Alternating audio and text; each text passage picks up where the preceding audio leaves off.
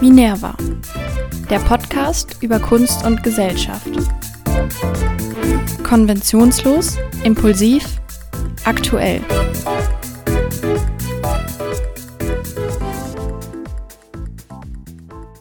Hallo alle zusammen und herzlich willkommen zu dieser ersten Update-Folge des Minerva Podcasts. Wir sind jetzt schon bei der zweiten Folge des fast neuen Podcasts. Und diese Woche ist es eben eine Update-Folge. Wir haben uns nämlich überlegt, dass wir immer einmal im Monat eine Folge mit einem Experten oder einer Expertin machen zu speziellen Themen der Gesellschaft und der Kunst, so wie eben vor zwei Wochen mit Anushka Ries über Schönheitsideale. Und dann aber auch einmal im Monat eine Update-Folge, wo ich mit insgesamt vier verschiedenen Freunden und einer Freundin von mir äh, zusammen aktuelle Themen des letzten Monats bespreche. Diese vier Freunde und eine Freundin von mir werdet ihr alle noch kennenlernen. Die sind einmal in der Reihe quasi alle dran. Und heute fange ich mit Viktor an. Mit ihm unterhalte ich mich als erstes in dieser ersten Update-Folge. Hallo Viktor. Hallo. Richtig begeistert. Ähm, also Viktor, ich stelle dich mal kurz vor. Dich kenne ich eben jetzt auch schon länger. Du bist kein Experte, aber gehörst eben zu diesem Team dazu. Aber trotzdem bist du politisch aktuell informiert. Dazu muss man sagen, du ersneakst dir immer die kostenlosen Zeitabos. Ich weiß auch nicht genau, wie du das gemacht hast. Du hast mal versucht, mir das zu erklären, aber irgendwie schaffst du es immer wieder, dir diese kostenlosen sechs Monate Abos zu ersneaken. Da würde ich echt mal hinsehen anstelle der Zeit, aber gut. Deswegen bist du immer sehr aktuell informiert. Außerdem malst du auch selber. Damit hast du vor jetzt gut neun Monaten, glaube ich, angefangen. Und vor allem abstrakte Bilder. Ich habe hier auch schon zwei von dir hängen, beziehungsweise eins steht hier. Finde ich sehr, sehr schön übrigens. Aber ich bin auch kritisch zu dir, das muss man ehrlich sagen. Und eigentlich seitdem wir uns kennen, gehen wir auch öfter in Museen. Wir waren zusammen in der Yayoi Kusama-Ausstellung in Berlin. Und man muss sagen, du bist wirklich eine sehr große Hilfe für den Podcast. Du hast die Website des Minerva Podcasts gemacht. Die finde ich sehr cool. Guckt sie euch alle an. Und außerdem gestaltest du immer die Videos des Minerva Mondays und machst da eben die Gestaltung und teilweise auch echt Themenfindung. Insofern, ich freue mich, dass du heute da bist. Lass uns diese Update-Folge starten. Ja. Ja, let's go. Ja, diese Update-Folge ist gleichzeitig auch so eine Sommer-Edition. Wir haben uns keine Sommerpause gegönnt, weil der Podcast ja gerade erst gestartet hat.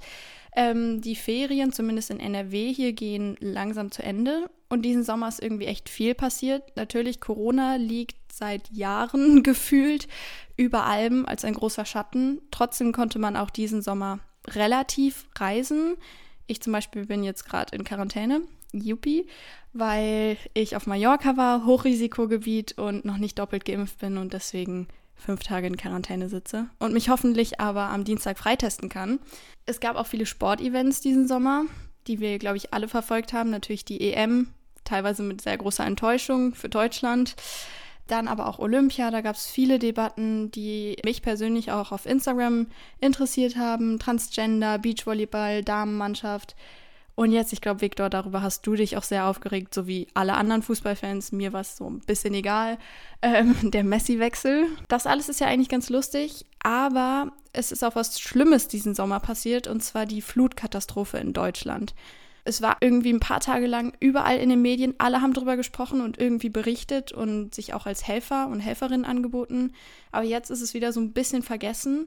Dennoch ist da auch viel kaputt gegangen, nicht nur für die Menschen, sondern auch an Kunst und Kultur. Und darüber wollen wir jetzt als erstes Thema in dieser Update-Folge reden. Ähm, ja, das mit den Fluten, das hat mich eigentlich nur erstaunt, weil ich, als das stattgefunden hat, gerade auf dem Weg nach Korsika war, ähm, beziehungsweise von Korsika wieder nach Hause.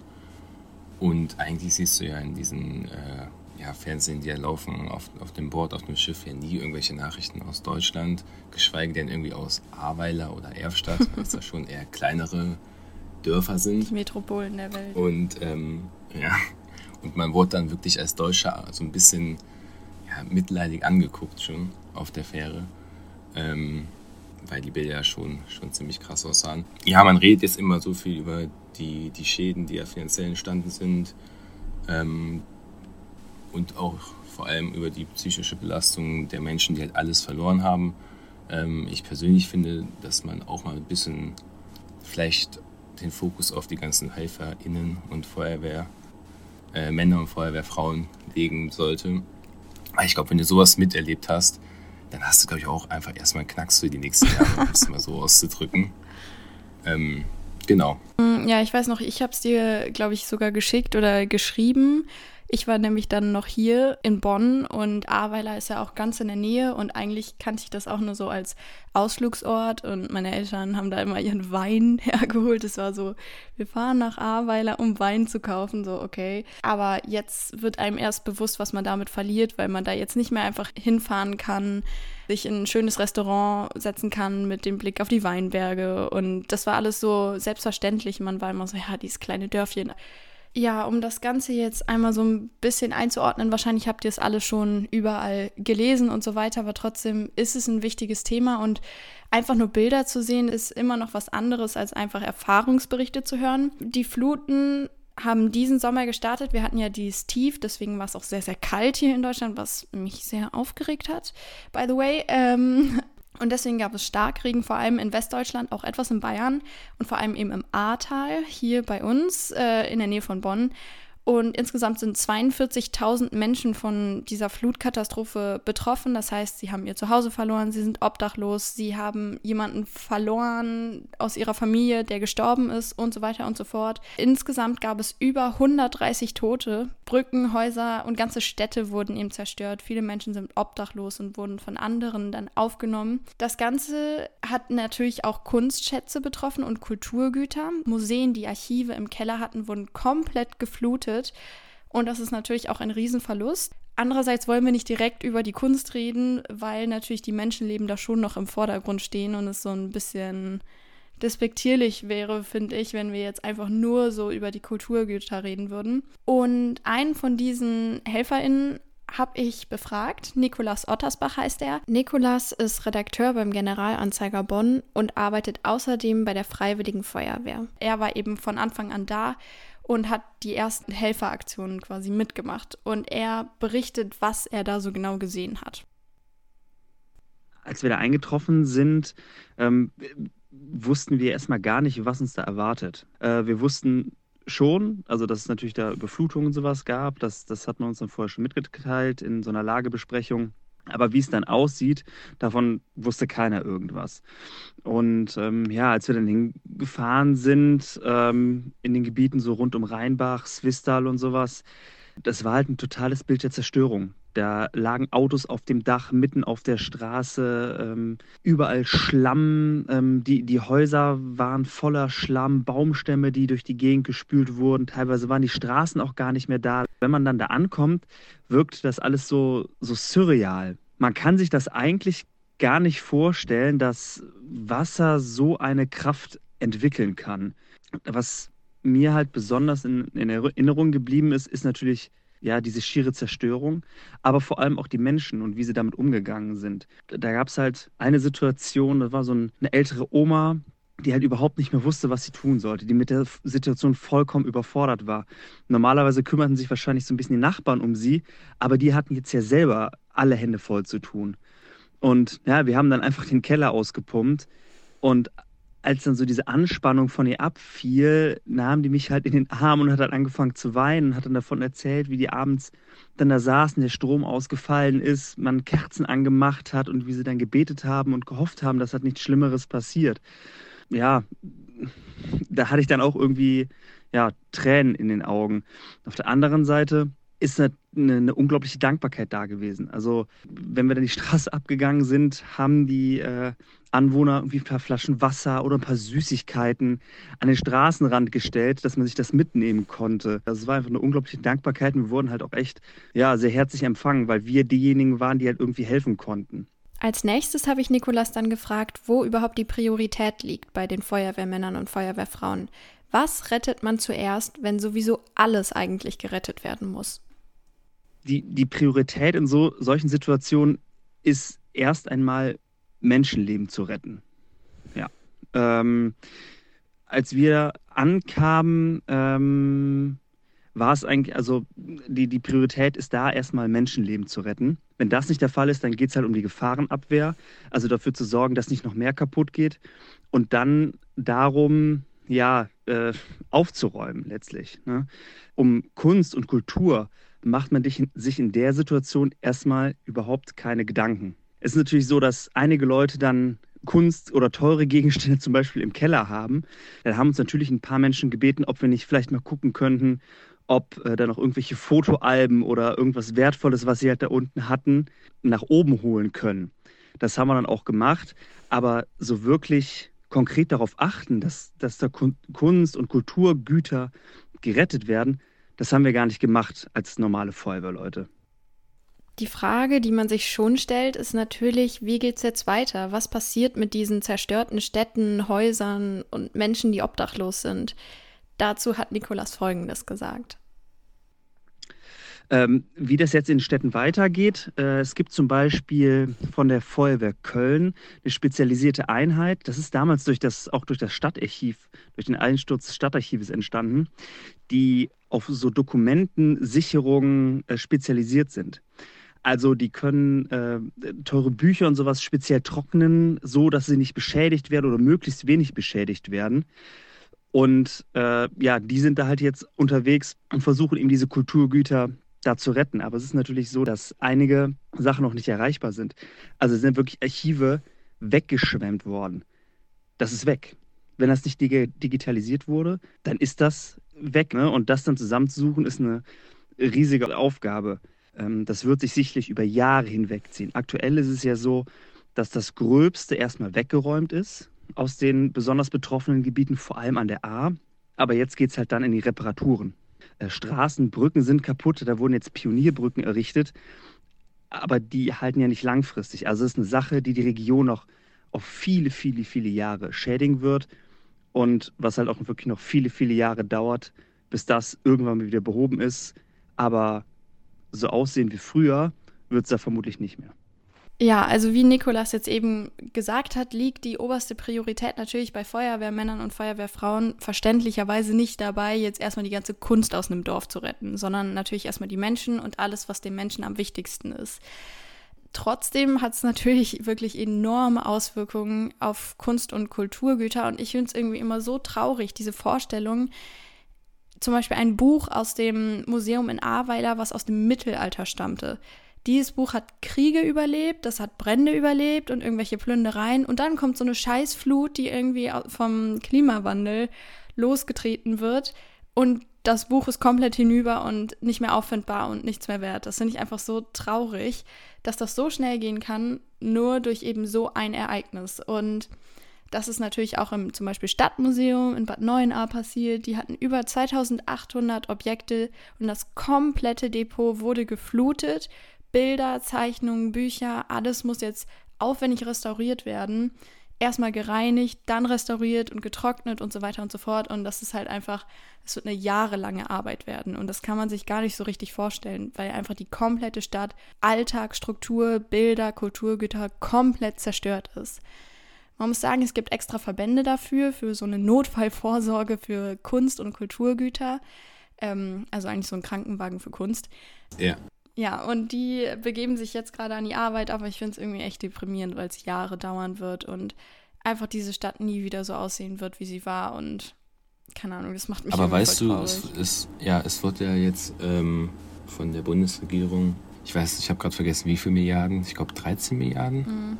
meine ich, äh, ja, zur Verfügung gestellt, um das alles wieder aufzubauen. Weißt du, ob dieses Geld auch dafür verwendet wird, um halt diese Kunstwerke zu restaurieren? Weil ich überlege gerade so ein bisschen, falls das der Fall sein sollte, dass die Möglichkeit besteht, ob ich persönlich nicht eher der Meinung bin, dass man mit dem Geld eigentlich ausschließlich die Infrastruktur und den Leuten helfen sollte und da vielleicht Kunstwerke und Kultur eher im Hintergrund steht bei der Finanzierung, also nicht bei der Finanzierung, aber bei der ja, Geldverteilung ja, wie, sie, wie siehst du das? ja. Ähm, ja, also ich weiß nicht, wie das äh, Geld jetzt verteilt wird. Also es gibt auf jeden Fall ein bisschen Geld, glaube ich, für diese Restaurierung. Und das wird auch die Bundesregierung noch sehr, sehr viel kosten, so wie Nikolas auch gesagt hat. Mm, ich glaube allerdings, dass es von den Verbänden eben alles gesponsert wird oder zu einem großen Teil. Und natürlich, so wie bei der Feuerwehr, sollte man erstmal die Menschenleben retten. Das stimmt, aber ich finde nicht, dass man die Kunst und die Kultur so komplett hinten anstellen sollte.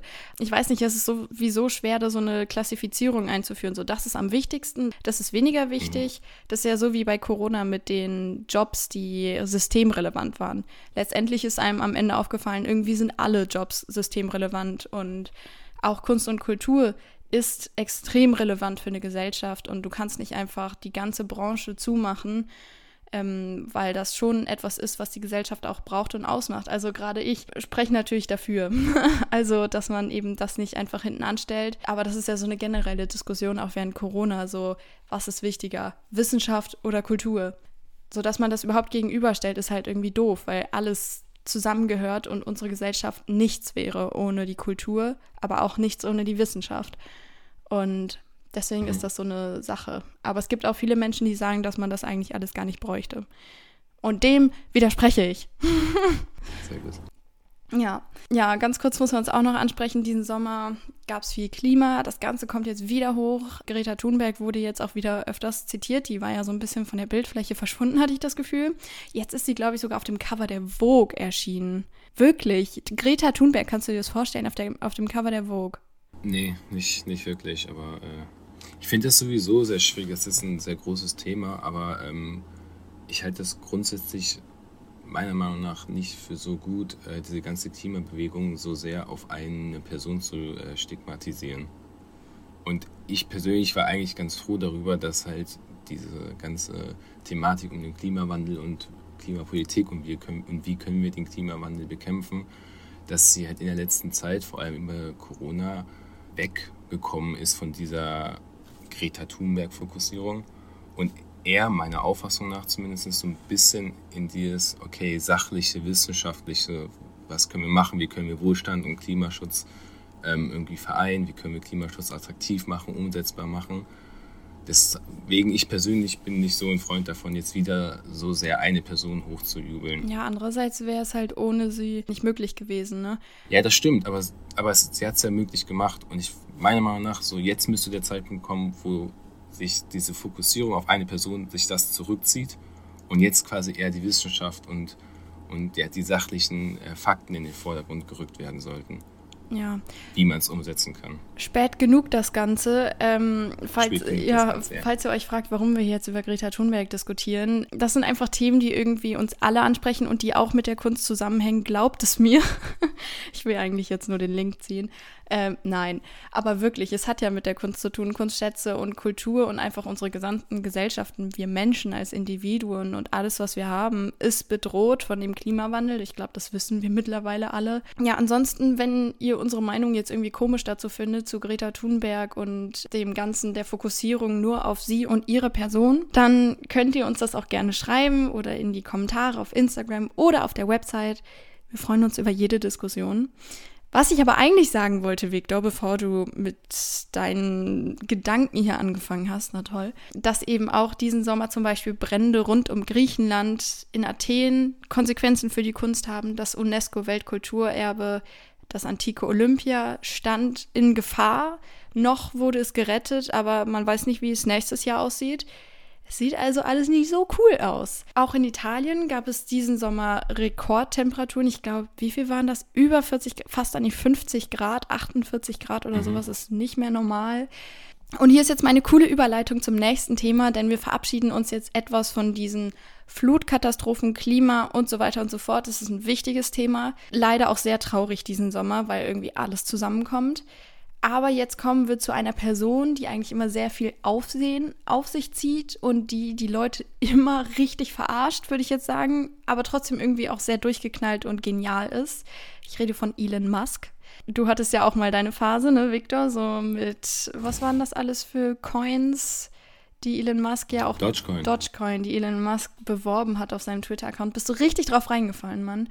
Ähm und Elon Musk ist auch diesen Sommer verreist und er war in, mit seiner Family in den Uffizien, also auch in Italien, im heißen Italien. Und von ihm gibt es dort ein offizielles Foto vor der Venus von Botticelli. Das ist auch also so wieder der Link zur Kunst.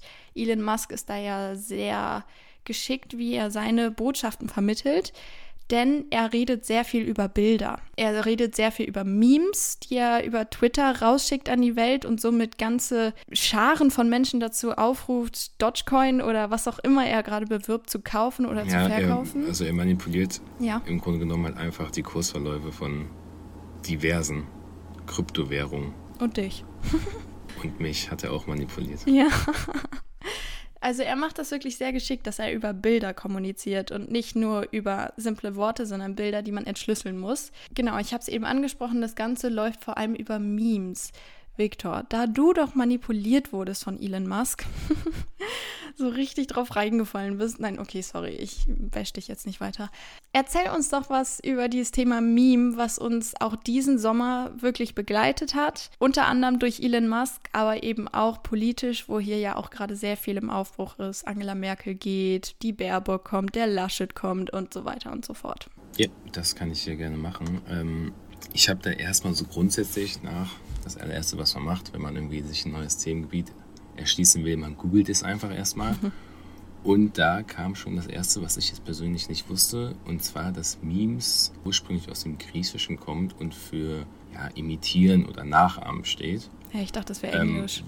Ja, also Memes ist auch Englisch. Ich glaube, auf Griechisch heißt es irgendwie Mem oder sowas. Also ohne das ES am Ende.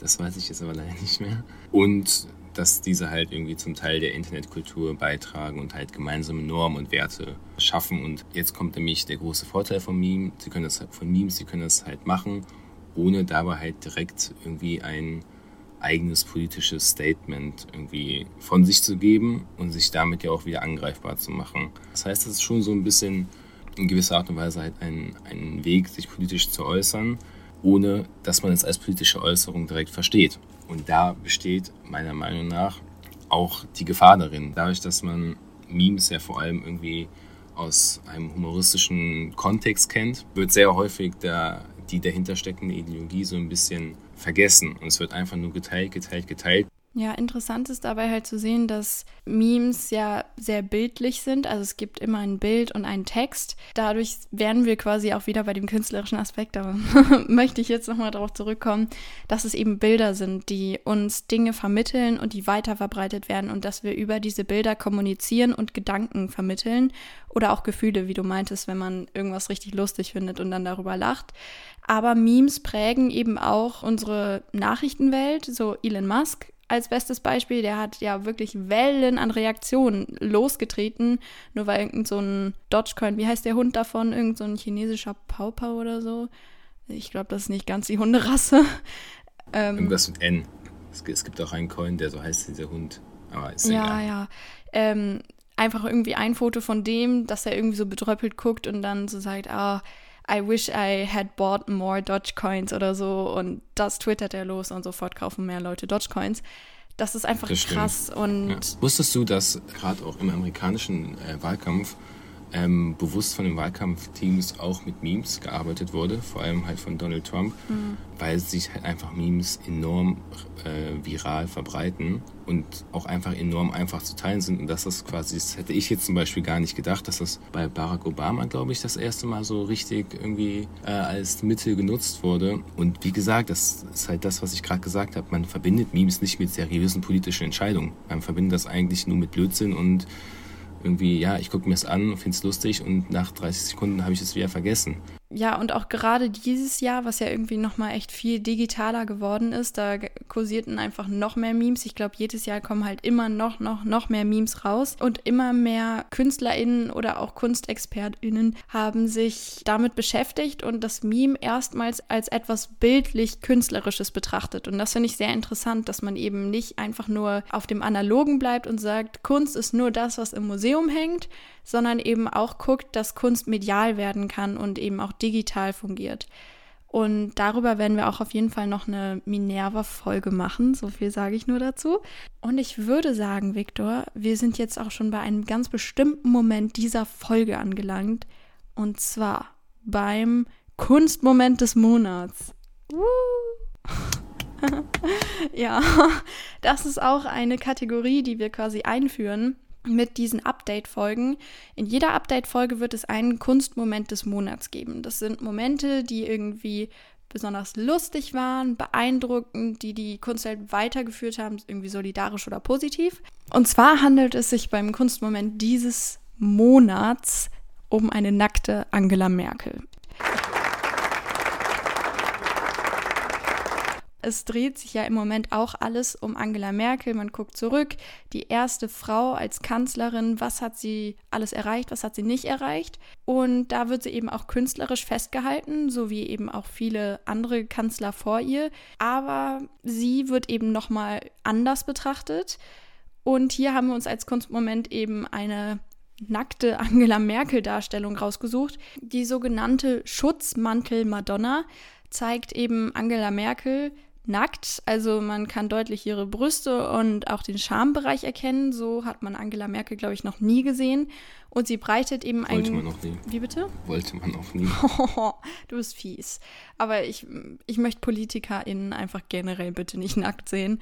Und sie breitet eben ihren Mantel aus, in dem zehn wichtige Politiker Platz finden. Also der Künstler hat sie jetzt nicht direkt als Angela Merkel dargestellt, aber man erkennt eigentlich ziemlich genau, dass sie das ist und dass eben auch wichtige Politiker unter ihrem Mantel Platz finden. Ja, und die wurde zwar 2009 schon erschaffen und steht in Stralsund. Aber jetzt kommt wieder eine große Debatte auf, ob das so in Ordnung ist, dass man die Kanzlerin eben als Kunst, Skulptur zeigt, aber dann eben nackt. Und das ist eben eine ganz interessante Debatte, die sich um die Kunst und um Angela Merkel diesen Monat dreht. Und deswegen haben wir sie als Kunstmoment des Monats ausgesucht, weil es einfach interessant zu diskutieren ist, wie weit die Kunstfreiheit da gehen darf. Ja, um ehrlich zu sein, ich verstehe ehrlich gesagt jetzt gar nicht, äh, inwiefern die Aussage der Skulptur jetzt verändert wird, dadurch, dass sie nackt ist. Also mhm. ich fasse jetzt die Aussage so auf, dass sie, sie wurde ja auch immer so als Mutti bezeichnet, ne? Mutti Merkel, mhm. die irgendwie so alle ihre ganzen Kinder, Kinder unter einen Mantel hat. Und ich finde, die Aussage kommt eigentlich ganz gut raus. Die würde jetzt aber auch rauskommen, wenn sonst bekleidet wäre. Ja, auf den ersten Blick verstehe ich es nicht so ganz, was uns der Künstler damit jetzt sagen will. Ja, das ist, das ist häufig so in der Kunst. Ja, vielleicht jetzt ein bisschen soll es noch mehr diesen Mutteraspekt hervorbringen. Obwohl die Frage ja. ist, ob sie halt nur das war. Ne? Sie war ja allen voran halt Politikerin und auch dieses Mutterbild finde ich generell schwierig, ihr das so aufzudrücken, weil du bei keinem Politiker sagst, er ist unser Papa, weißt du, sondern einfach so, er ist ein toller Typ, der irgendwie unser Land vereint hat oder was weiß ich. Aber Weißt du, deswegen. Ja, also ich finde, dass man ihr dem Muttertyp schon zuschreiben kann. Bei den Aspekten kannst du überlegen, so was hat was macht eine Mutter aus, dass du irgendwie immer den Übersicht behält, ja dass sie immer alle mit, ja, es sind Klischees, aber es sind auch einige Sachen, die auch zutreffen, dass eine Mutter den Überblick behält, dass irgendwie eine Mutter ähm, alle irgendwie unter einem Mantel bringt, dass sie alle im Blick hat, dass sie äh, streng sein kann. ja, aber genau das erwarte ich ja von, der, von einem Politiker und einer Politikerin. Sie soll all das haben, sie soll das quasi die Leute im Blick haben und für die Leute äh, sich einsetzen. Und dafür muss sie nicht Mutter sein, sondern einfach Politikerin. Zum Beispiel jetzt bei Armin Laschet, ja, da wirst du auch erwarten, wenn der jetzt irgendwie Kanzlerkandidat ist und ja, dann wahrscheinlich ja es auch wird. Mal gucken. Ähm, hat man auch diese Erwartung und es trifft meiner Auffassung nach jetzt nicht so richtig zu ich würde schon sagen, dass man Frau Merkel diese, wenn sie auch klischeehafte äh, Aspekte des Mutterdaseins sind, ähm, ich finde trotzdem, dass man diese Klischees ihr schon zuschreiben kann auf einer politischen Ebene. Ja, nee, also ich, ich bin da nicht so ganz dabei. Ich glaube nicht, dass sie das selber wollen würde, dass man sie so darstellt, sondern dass sie eben als Politikerin gesehen werden möchte oder einfach als ein Mensch, der in der Politik fungiert und eben das Kanzleramt innehat. Aber das ist eben auch eine interessante Debatte. Wir werden dieses Foto auch ähm, auf Instagram hochladen zum Kunstmoment des Monats und ich bin echt gespannt, wie ihr das seht. Also jetzt wirklich, darf man das? Ist Angela Merkel die Mutti und sollte man sie auch so betiteln? Wichtige Diskussion, finde ich die eben dann auch künstlerisch sich niederschlägt. Und das Ganze wird auch auf der Website hochgeladen unter www.minerva-kunst-podcast.de. und da könnt ihr auf jeden Fall vorbeigucken. Es lohnt sich auf jeden Fall. Victor hat eine Menge Arbeit da rein investiert. Nein, also guckt gerne vorbei, das würde mich freuen. Und schreibt mal echt, wie ihr das seht, weil ich das wirklich interessant finde. Ja, Das war der Kunstmoment des Monats und damit neigt sich die erste Update-Folge auch schon dem Ende zu. Hört Shindys neues Lied. Nein. Out now. Nein. Unter Feigenulmer. Spaß. Ja, Du kriegst nicht mal eh Geld dafür. Stimmt. Ja, wir haben jetzt einmal ein bisschen zurückgeblickt auf die Monate Juli, August. Da ist viel passiert, viel Sportliches, viel Unschönes, was mit der Klimakatastrophe zu tun hatte. Viel Politisches passiert weiterhin und schlägt sich auch in Memes nieder. Ja, das war doch eine sehr schöne erste Update-Folge. Die nächste Folge gibt es dann in vier Wochen, die nächste Update-Folge. Die nächste Minerva-Podcast-Folge mit einem Experten gibt es dann in zwei Wochen wieder. Und ich freue mich, wenn ihr reinhört und auf der Website nachguckt und auf Instagram mitdiskutiert. Danke, Victor, dass du heute dabei warst und mit mir diskutiert ja, hast. Vielen Dank. Und kontroverse Meinungen hier diskutiert hast mit mir. Da reden wir noch drüber, ne? Richtig. Nein. Nein. Gegen die Gleichschaltung. Ja, ich, ich respektiere das, ja. Also, es geht ja um den Diskurs. ja, vielen Dank und dann bis ganz bald. Mach's gut. Tschüssi. Tschüss. Folgt uns gerne auf Instagram unter minerva-podcast und schaut für mehr Informationen und Artikel zur Folge auf unserer Website www.minerva-kunst-podcast.de vorbei.